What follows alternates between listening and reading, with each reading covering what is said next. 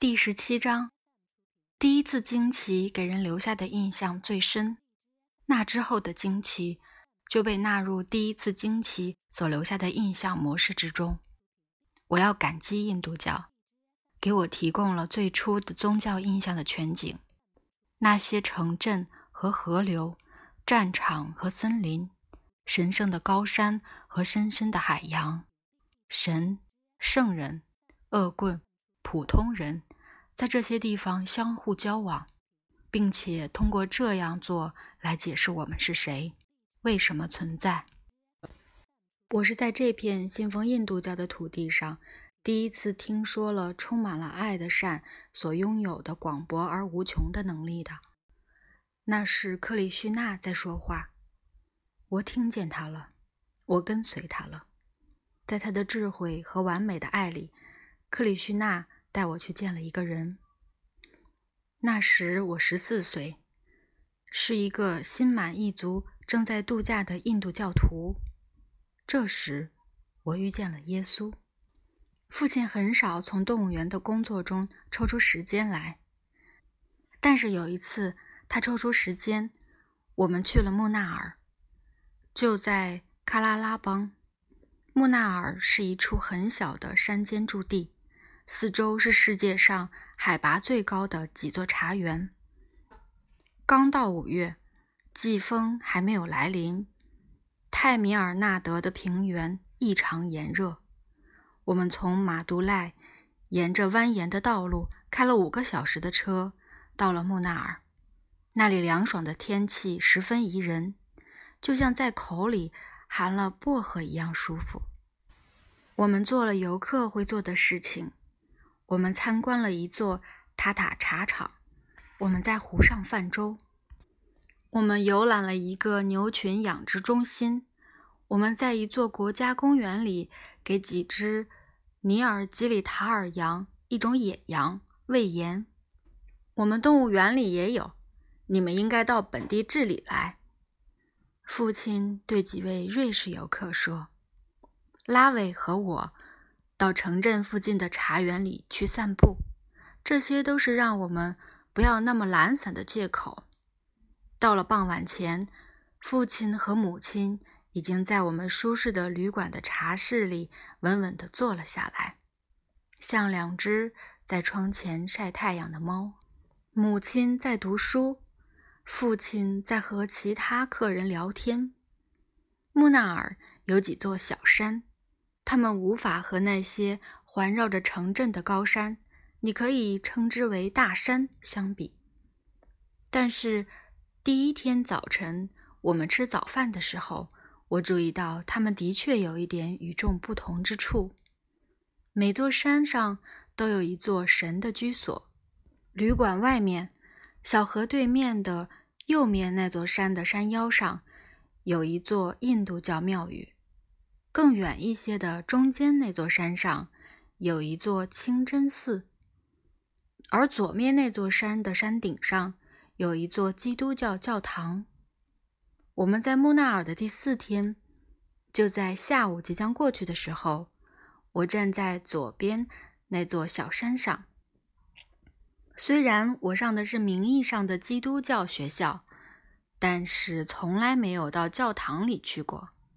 而且当时也不敢这么做。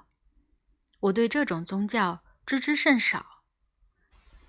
它有一个神奇、很少而暴力却很多的名声。但是学校不错。我绕教堂走着，这座建筑有着厚厚的、毫无特点的淡蓝色的墙和根本无法往里看的高高的、细长的窗户。外观丝毫也显示不出它里面有些什么。一座堡垒。我碰到了教区长，门是开着的。我躲在一个角落里看那个地方。门边是一块木牌，上面写着“牧区神父”和“助理神父”两个词，旁边各有一根活动门栓。门板上的金字告诉我，神父和他的助理都当值。这我可以很清楚的看到。一位神父正在办公室里工作，背对着凸窗；另一位正坐在宽敞的前厅里一张圆桌前的长凳上。前厅显然是接待客人的房间。他面对着门窗坐着，手里捧着一本书，我猜是一本圣经吧。他读了几行，抬起头来，又读了几行，又抬起头来。这一系列动作轻松自在，却又机警而镇定。几分钟后，他把书合上，放在一边。他双手交叉放在桌上，坐在那儿，表情平静，既不充满期待，也不听之任之。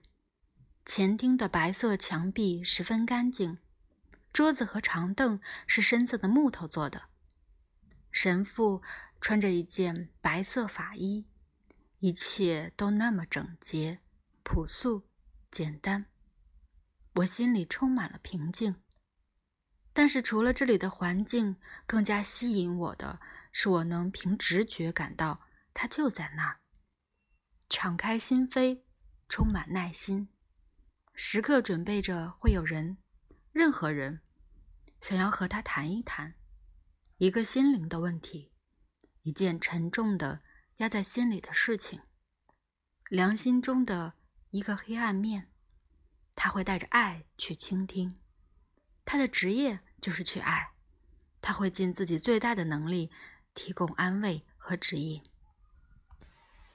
我受到了感动，眼前的一切悄悄地溜进了我的心里，令我感到震撼。他站起来了，我以为他会把他那根门栓推过去，但他没有。他退到了前厅更里面的地方，仅此而已。前厅和旁边的房间之间的门还开着，像外面的门一样。我注意到了，两扇门都是大开着的。显然，他和他的同事仍然可以见来访的人。我从角落走开，大起了胆子。我走进了教堂，我紧张极了。我害怕会遇见一个基督教徒，他会对我大吼：“你在这儿干什么呢？”你怎么敢到这么神圣的地方来？你这个毒神的家伙，出去！马上出去！里面一个人也没有，也没有一件我能看明白的东西。我继续向里走，仔细打量着里面的圣所。有一幅画，这就是神像吗？是关于人类牺牲的事。一位愤怒的神。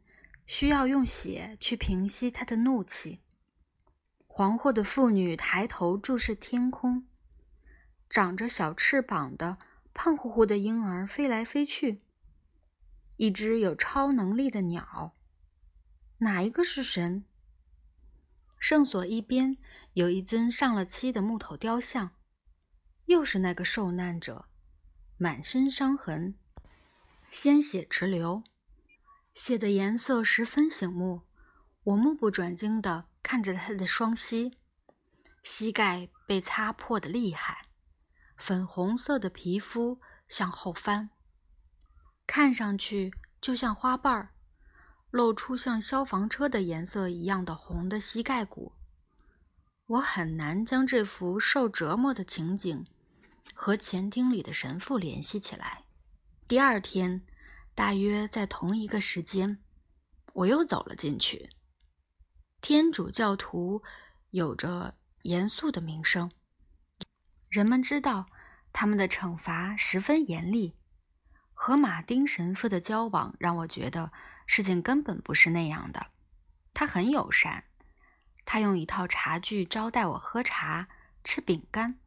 那套茶具每次被碰一下就叮叮当当的响。他对我就像对待一个大人，他还给我说了一个故事。那是一个什么样的故事啊？首先吸引我的是这个故事令我难以置信。什么？人类犯了原罪，付出代价的却是上帝的儿子？我试图想象神父在对我说：“派西尼。今天，一头狮子溜进了美洲驼圈里，咬死了两头美洲驼。昨天，另一头狮子咬死了一头黑羚羊。上星期，两头狮子把骆驼吃了。上上个星期，他们吃了彩色鹳鸟和灰鹫。谁能肯定是谁把我们金色刺豚当点心吃了呢？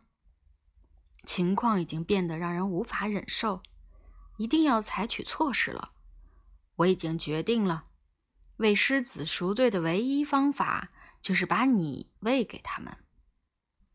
是的，神父，这样做很正确，也很符合逻辑。给我一点时间梳理一下吧。哈利路亚，我的孩子！哈利路亚，神父！真是个十足怪异的故事。真是奇怪的心理。我要求再听一个故事，一个也许能够让我更加满意的故事。这个宗教肯定不止一个故事，所有宗教都有很多故事。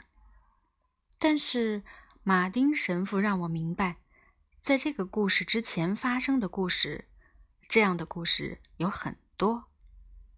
对基督教徒来说。都只是一个引子而已。他们的宗教只有一个故事，他们不断的一次又一次回到这个故事。对他们来说，有这个故事就够了。那天早上在旅馆里，我很安静。神可以忍受厄运，这我能明白。印度教的神也面对很多窃贼。恶霸、绑匪和篡位者，罗摩衍那不就是对罗摩所度过的漫长的糟糕的一天的叙述吗？厄运有的，好运的逆转有的，背叛有的，但是屈辱、死亡，我无法想象。须克纳乐意自己被扒光了衣服，被鞭打，被嘲笑。被拖着从大街上走过，最后钉死在十字架上，而且纯粹是拜人类所赐。我从没有听过一个印度神死去，岂是梵天没有死？恶魔会死，凡人也会死，成千上万的死去。他们活着就是为了死。物质也会消亡，但是神不应该受死亡的折磨，这不对的。世界灵魂不能死，甚至它的一个组成部分也不能。这个基督教上帝让他的化身死去，这是不对的。那就相当于让自己的一部分死去。因为如果圣子要去死，那不可能是假的。如果十字架上的上帝是假装人类悲剧的上帝。那耶稣受难就会变成耶稣的闹剧，圣子的死一定是真的。马丁神父向我保证说那是真的。但是上帝一旦死去，那就永远死了，即使是在复活以后，圣子必须永远品尝死亡的滋味。三位一体一定因此而受到玷污。圣父上帝的右手一定散发着某种恶臭，这恐怖一定是真的。上帝为什么希望这件事发生在自己身上？为什么不把死亡留给凡人？为什么要让美丽变得丑陋？要将完美损毁？爱，这就是马丁神父的回答。这位圣子的行为怎么样呢？有一个关于婴孩克利绪纳被朋友冤枉说他吃了一点泥土的故事。他的养母雅手达摇着手指向他走来：“你不应该吃泥土，你这个淘气的孩子。”他责骂他说：“但是我没有吃啊！”毋庸置疑的主宰一切的主说。开玩笑的，假装成害怕人类孩子的模样。张开嘴，雅手达命令道：“叙克纳照他说的做了。”他张开了嘴。雅守达倒吸了一口气，他在叙克纳那嘴里看到了整个的永恒的宇宙，天空中所有的恒星和行星和它们之间的距离，地球上所有的陆地、海洋和那里的生命。他看见了过去所有的日子和未来所有的日子，他看见了所有的思想和所有的情感。所有的遗憾和所有的希望，以及三部分物质：一颗卵石、一根蜡烛、一个生物、一座村庄或星系都不可缺少，包括他自己在自己真实的位置上的每一粒尘埃。我的主啊，你可以闭上嘴了，他虔诚地说。有一个毗湿奴化身为矮人的伐摩纳的故事，他指向恶魔之王莫离，要求他三步之内所能走到的土地。莫离大声嘲笑这个矮子，请求者和他微不足道的要求。他同意了。毗湿奴立刻变回无比巨大的身材，他一脚便跨过了整座地球。第二步跨过了整个宇宙，第三步一脚把莫离踢进了地狱。罗摩是最具人性的化身，他为了从罗家的邪恶国王罗波那那里夺回自己的妻子西多，而变得面容阴郁，必须有人提醒他他所具有的神性。但即使他也不是个无能之辈。没有一个单薄的十字架能压倒他。当攻势太猛的时候，他会用任何人都不可能有的力气和任何人都不会使用的武器，超越自己有限的人类的身躯。上帝就应该是那样，拥有光辉、才智和力量，能用来挽救和拯救善良，攻击邪恶。另一方面，这位忍受饥饿、忍受干渴、疲惫、悲伤、焦虑、被诘问和骚扰，不得不忍受无知的信徒和不尊重他的对手的圣子，他是个什么样的神呢？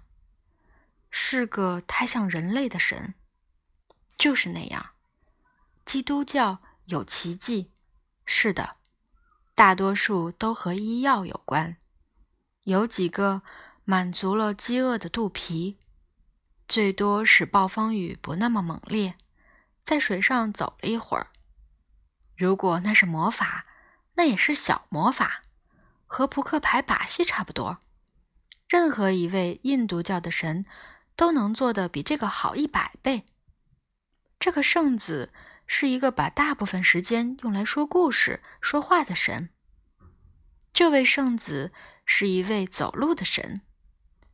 一个同行人一样的神，而且在一个炎热的地方，他的步伐和任何的人类的步伐一样，凉鞋只能抬到路上的大石头上。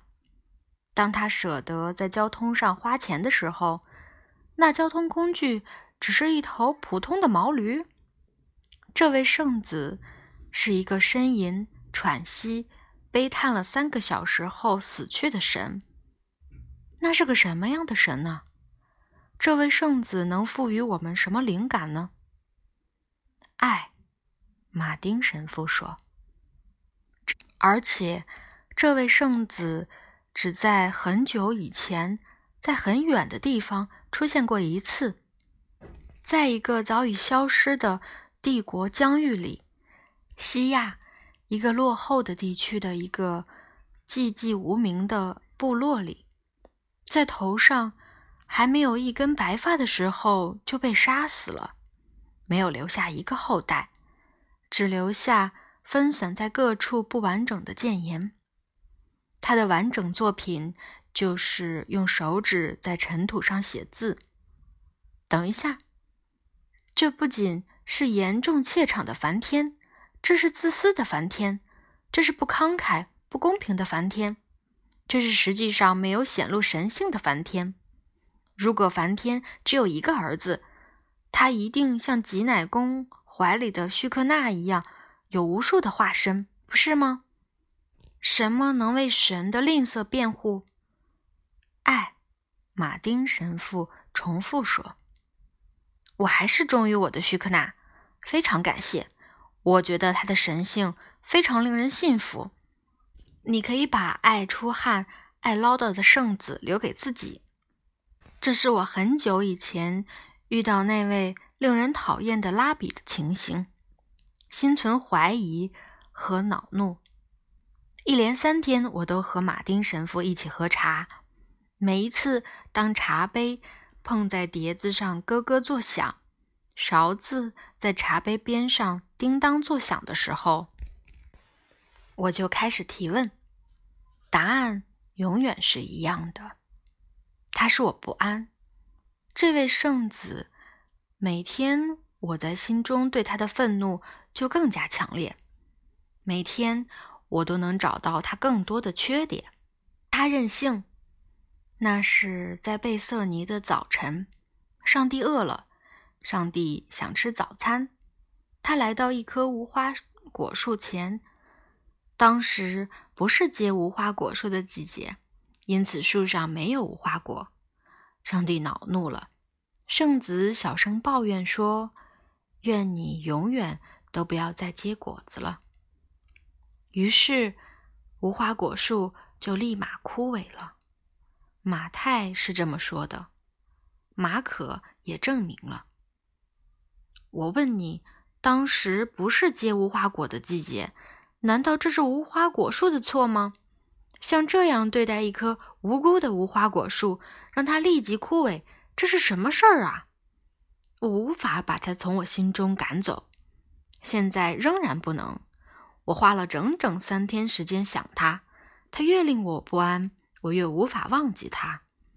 我对它的了解越多，就越不想离开它。最后一天，在我们离开木纳尔之前几个小时，我匆匆爬上了左面那座山。现在我感到这是典型的基督教的情景。基督教是一个匆忙的宗教。看看。这个七天之内创造的世界，即使是在象征的层面上，这也是疯狂的创造。在我出生的宗教里，为了一个灵魂的战争，可以像接力赛一样持续很多个世纪。接力棒在无数代人手中传过。对我来说，基督教迅速解决问题的方式令人困惑。如果说印度教就像恒河一样平静的流淌，那么基督教就像高峰时间的多伦多一样匆匆的奔忙。这是一个像燕子一样迅速，一个像救火车一样急迫的宗教。一切发生的那么迅速，转瞬之间便做出了决定，转瞬之间你就迷失了。或得救了。基督教可以追溯到许多世纪以前，但是本质上它只存在于一个时间里。现在，我飞快地爬到山上去，尽管马丁神父不当值。哎，他那根门栓已经推过去了。感谢上帝，他在里面。我上气不接下气地说。神父，我想成为一名基督教徒。他笑了。你已经是了，帕西尼。在你心里，任何一个真诚来见耶稣的人都是基督教徒。在木纳尔，你遇见了基督。他拍了拍我的头，实际上更像是重重的打了几下。他的手拍在我的头上，发出砰砰砰的声音。我想，我要高兴的发狂了。等你回来的时候，我们再一起喝茶，我的孩子。好的，神父。他给了我一个善意的微笑，基督的微笑。我走进教堂，这次没有恐惧，因为现在这里也是我的家了。我向基督祷告，他是活着的。然后我冲下左边的山，又冲上右边的山，去谢谢须克那王把我引到萨勒的耶稣。我发现他的人性非常令人信服。面前。